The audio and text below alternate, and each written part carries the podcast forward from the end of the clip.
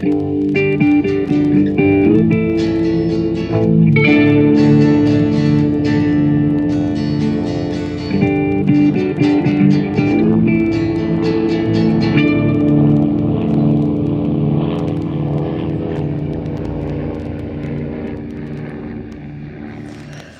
und herzlich willkommen zu Mesh unter Messer Staffel 2 Folge 18 und heute gucken wir mal, wer den größten äh, wer die größte Nase hat.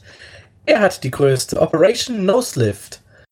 Und in dieser wundervollen Folge lernen wir Private Danny Baker kennen. Er hat nicht nur ein Problem mit seiner Moral, sondern auch mit seiner ja doch etwas übergroßen Nase, äh, bei der man leider in HD sieht, wie schlecht sie aufgeklebt ist. Ja, ich würde sagen, das äh, war äh, äh, Wachs. F vermutlich oder ja, Knetmasse einfach.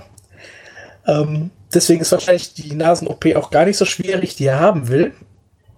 Und Hawkeye arrangiert es, dass ein alter Freund von ihm, ein plastischer Chirurg von Tokio, ins Camp kommt, um diese OP auszuführen.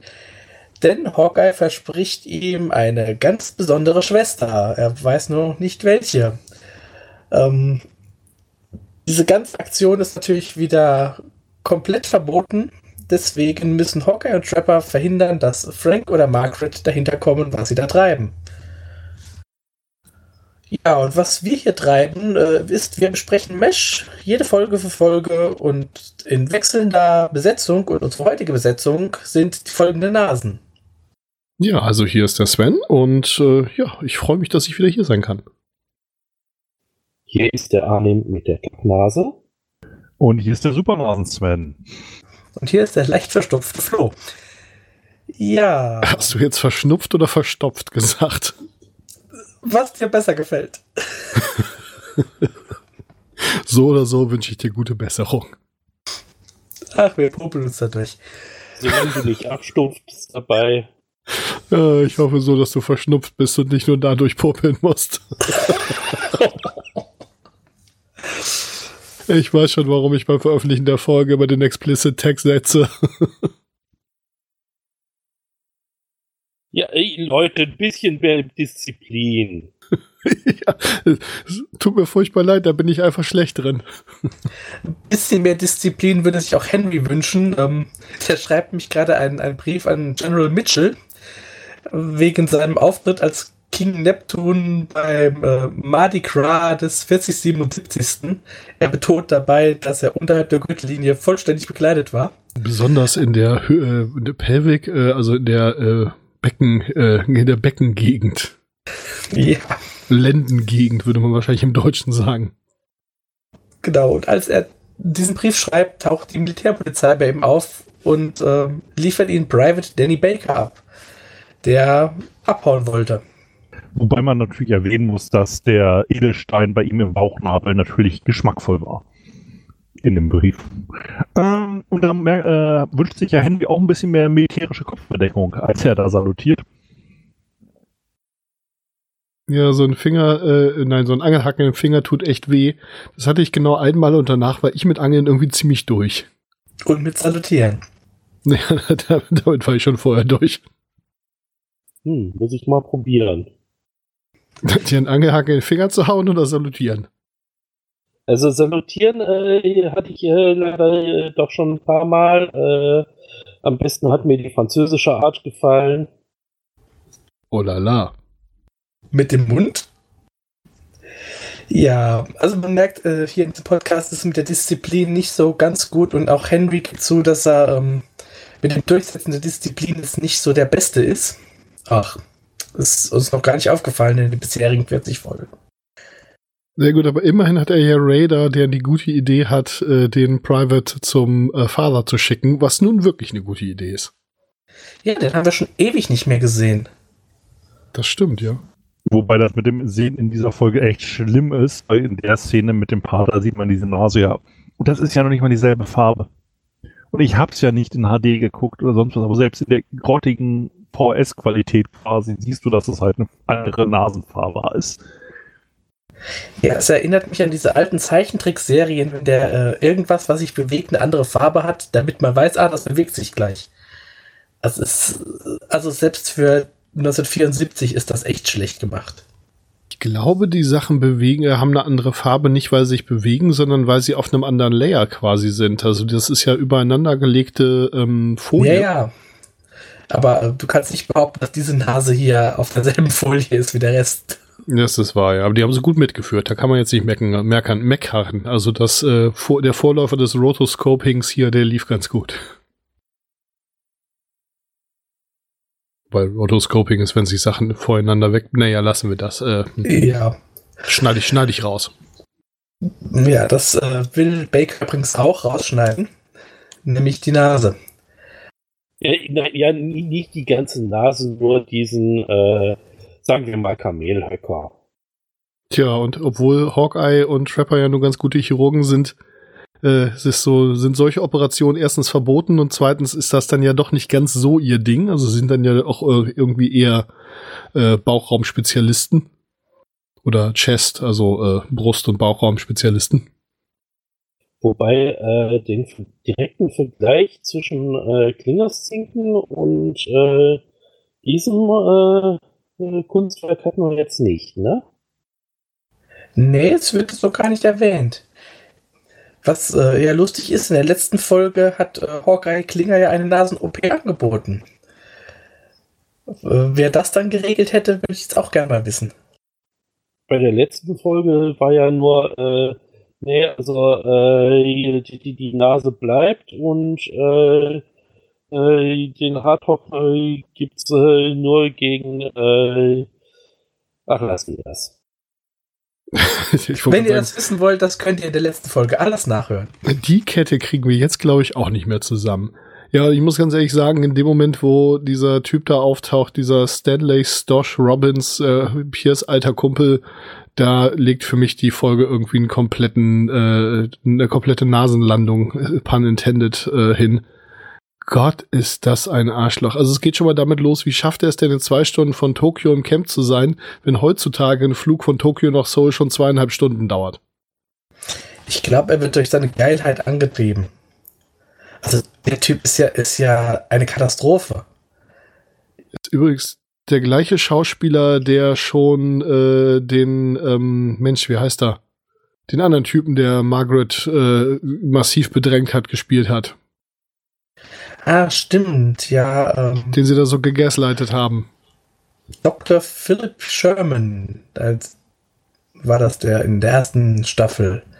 Ein, ein Psychiater oder sowas.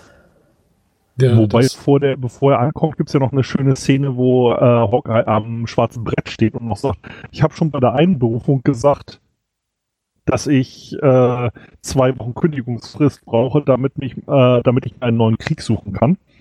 da kann ich mich gar nicht dran erinnern, aber gut. äh, Ist das vielleicht wieder so ein Problem mit Englisch-Deutsch, Deutsch-Englisch? Kann sein, kann sein, keine Ahnung. Ich vermute, also ich erinnere mich im Deutschen dran, im Englischen habe ich es nicht geguckt. Und ich finde es halt auch nett, wie der Kumpel, der da angeritten kommt und sagt, ah, die Müllkippe habe ich schon gesehen, wo ist denn das Camp? Äh, das ist das Camp, ja, dann solltet ihr mal einen Luftangriff anfordern und von vorne anfangen.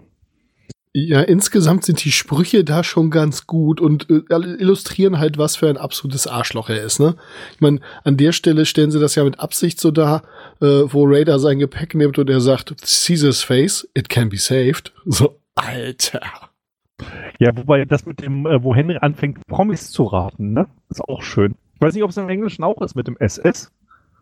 Äh, ja, äh, wobei da finde ich eigentlich den Moment davor noch viel besser, wo Henry da irgendwie steht in seinem Bademantel mit den Stiefeln und der und dem komischen Hut und irgendwie mit seiner scheiß Puppe steht und brüllt, Who broke my doll? Und er sagt nur, äh, I didn't know you had a mental ward. That's our commanding officer. so, okay, das fand ich wirklich witzig. Ne, vor allem erwähnen sie jetzt aber Sylvester Stallone. Ah, okay. Ähm, ja, bei dem kam das ja dann deutlich später raus, dass äh, bei dem mit der Nase auch was nicht in Ordnung war, aber das ist ein anderes Thema. Nee, nee. Äh, er hat, äh, Sylvester Stallone hat ja auch mitgespielt bei MASH. Im Originalfilm. Ja, Ja, aber irgendwie als Statist in der fünften Reihe war das nicht so? genau. Und, und uncredited, also nicht genannt im Abspann, aber er war irgendwo mal so im Hintergrund ein Soldat, ja. Und da hat er auch noch nicht genug, äh, ich weiß gar nicht, was das war, was er da an Dopingzeug irgendwie gefressen hat oder Steroide oder irgendwie sowas, dass, äh, das auch das Nasenwachstum und so irgendwie ziemlich beschleunigt. Be, äh, also da war mit seiner Nase wahrscheinlich noch alles äh, im Urzustand. Ja, es ist halt nur so nett, so quasi Metamesh, dass jetzt quasi Sylvester Stallone irgendwie in der Folge erwähnt wird. Aber natürlich auch wieder ein Anachronismus. Und äh, wir hatten es in der letzten Folge schon, ein anderer Anachronismus ist, ähm, hier kommen auch wieder die Filme The Thing und The Blob vor. Uh, The Thing könnte passen von 1951, The Blob von 1958 definitiv nicht. Im Englischen ist es übrigens auf keinen Fall Sylvester Stallone, das ist irgendwer völlig anderes. Habe ich mir aber auch nicht gemerkt. Ja, und dann Auftritt Major Quadrat und Bedrängung von Hot Lips. Ja, also ich sag mal, vorher beginnt ja dann auch wirklich die Operation Nose Lift, die sie ja doch wirklich richtig äh, generalstabsmäßig geplant haben. Also das könnte man ja durchaus als äh, Nasenheist bezeichnen. Es geht ja los mit dieser absolut großartigen ähm, schauspielerischen Leistung von Raider da beim Ballspielen, wo er mal so richtig aus sich rausgeht, bis er dann den Ball auf die Nase kriegt. Ja, vor allem, wie er dann äh, so, so, so, sich äh, ganz geschickt da einfach das äh, Gesicht äh, zuhält äh, und äh, jammert und er sofort abtransportiert äh, wird, bevor irgendjemand genau nachsehen kann. Ja, sehr schön, dass Frank dann noch sagt, let me see, maybe I can help. Und Trapper sagt, I don't think so, Frank, he needs a doctor. Das, das finde ich eigentlich wirklich schön. Du hast eben gesagt, so ein Heist-Movie und genauso kommt das einmal auch vor. Also es sind alle eingeweiht, bis auf unsere beiden äh, Lieblings-Majors. Ja. Und ähm, alle spielen es auch schön mit. Das sieht man ja ganz zum Schluss auch nochmal, ähm, wenn Frank entdeckt, dass Raider gar nichts an der Nase hat. Ja. Und der will unbedingt rausfinden, äh, wem jetzt die Nase gemacht worden ist in dieser illegalen Operation. Und alle im gesamten Camp haben Bandagen auf der Nase. Ich setze auf den Hund. Inklusive dem Hund. genau. Äh, ja, ich fand auch die PA-Ansage sehr schön, wo dann die äh, Majors äh, äh, Hawkeye bedrängen, dass sie da ja irgendwie rein wollen und dann irgendwie zuerst ist der eine Major zur Operation und der andere Major zum Commanding Officer und äh, äh, Major Houlihan ins äh, Supply Tent oder was und äh, those were the major announcements. Busch. Das haben sie im Deutschen leider nicht mit dem Major Announcements. Aber da okay. habe ich mir danach nur auch halt aufgeschrieben, Major 1 mag Major 2 nicht. Ähm, ja, Margaret wird echt heftigst bedrängt. Ja, also das ist auch die Szene, mit der ich echt ein massives Problem hatte. Äh, da wiederholt sich das ja wirklich, was äh, beim letzten Auftritt des Schauspielers schon der Fall war. Und ich meine, ich hab- mein Problem besteht nicht mal, also dass ich, man kann ja einen Charakter bringen, der sowas tut. Aber dass er dann erstens äh, dann da, danach irgendwie von Hawkeye nur so, dass das nur so weggelacht wird, so nach dem Motto, hahaha, jetzt komm mal mit und mach, wofür du eigentlich hier bist, so. Und äh, dass das Trapper dann irgendwie hingeht, sie irgendwie umarmt und irgendwie sowas Dämliches sagt und dann ist es alles in Ordnung und sie findet das irgendwie plötzlich toll oder ich habe keine Ahnung, was da passiert sein soll. Boah, ey, also äh, sonst war die Folge doch gar nicht so scheiße. Ja, die, diese ganze Szene. Aber diese Szene ist eine Katastrophe und die reißt alles wieder runter, was sie so drumherum aufbauen. Der Schauspieler war in seinem ersten Auftritt ein übergriffiges Arschloch und ich glaube, hier ist er noch schlimmer. Weil er ja nicht nur Margaret so behandelt, er ist ja, er sabbert ja jeder Schwester hinterher. Ja, und noch mal schlimmer als die äh, etablierten Charaktere das tun und bei denen ist es schon kaum zu ertragen, ja. Ja. Also überhaupt diese ganze Prämisse, das muss man vielleicht auch noch mal sagen, so nach dem Motto, hey, wir haben hier irgendwie die heißeste Schwester südlich von Tokio, Tokio und äh, deswegen musst du jetzt herkommen. Es ist schon so, äh, ja, okay, ist klar. Schönen Dank. Ja, okay. Ähm, ja, es ist nicht gut und nicht schön, um es mal so auszudrücken, aber es passt wieder ins wie Faust auf Auge, dass es der alte Kumpel von Hawkeye ist und äh, es, es fügt sich ins Gesamtbild ein, es mal so zu sagen.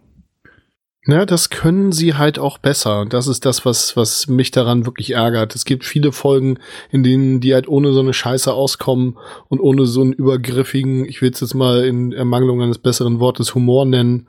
Ähm, das sagt ja erstmal nichts über die Qualität.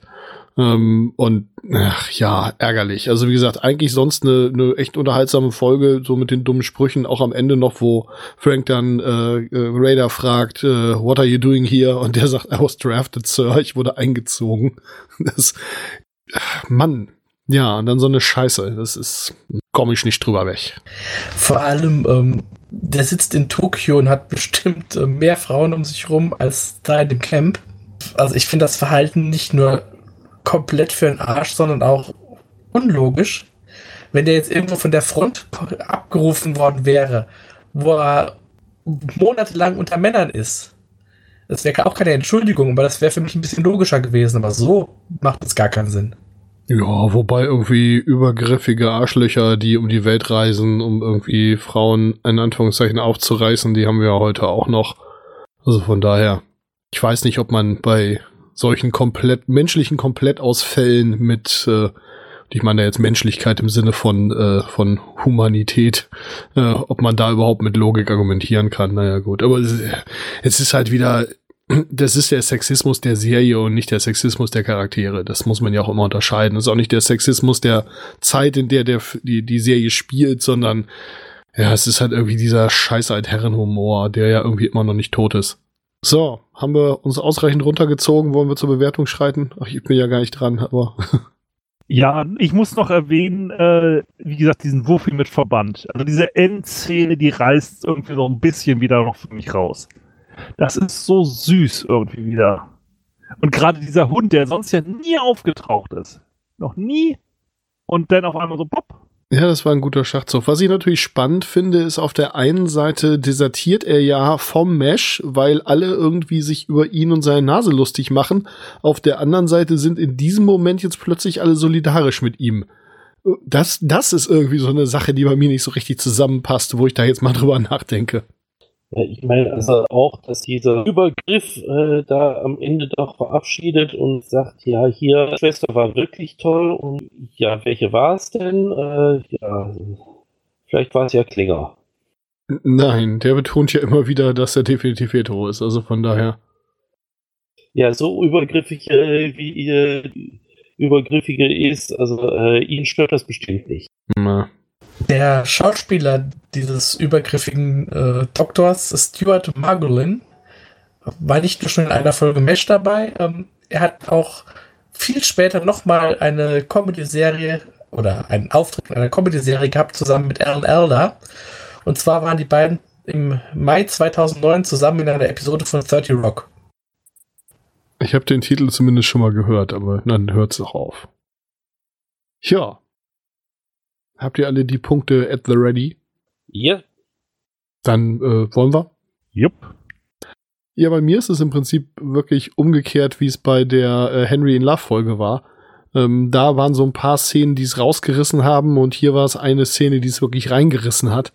Und ähm, ja, weil mich das irgendwie doch sehr nervt und mir den ganzen, die ansonsten doch ziemlich gute Folge doch ziemlich versaut hat, würde ich sagen, naja, drei von fünf äh, Nasenoperationen ist jetzt zu naheliegend, aber mir fällt nichts anderes ein. Also drei von fünf Nasenoperationen.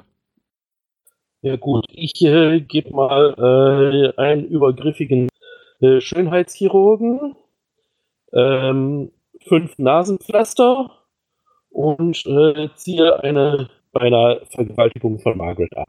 Ja, ich gebe vier Angelhaken im Finger und ein Buffy mit Verband auf der Nase. Also der Buffy mit Verband auf der Nase reißt für mich so die Folge ein bisschen wieder hoch, so gegen Ende.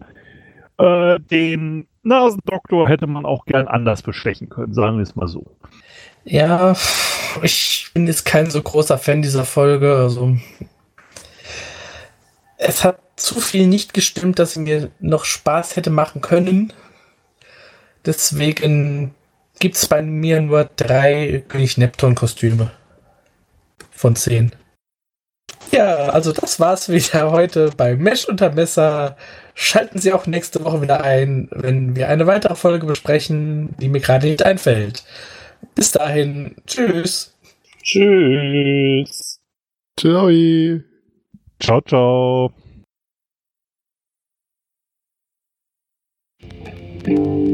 Stelle fest, je schlechter die Folge, desto schneller durch.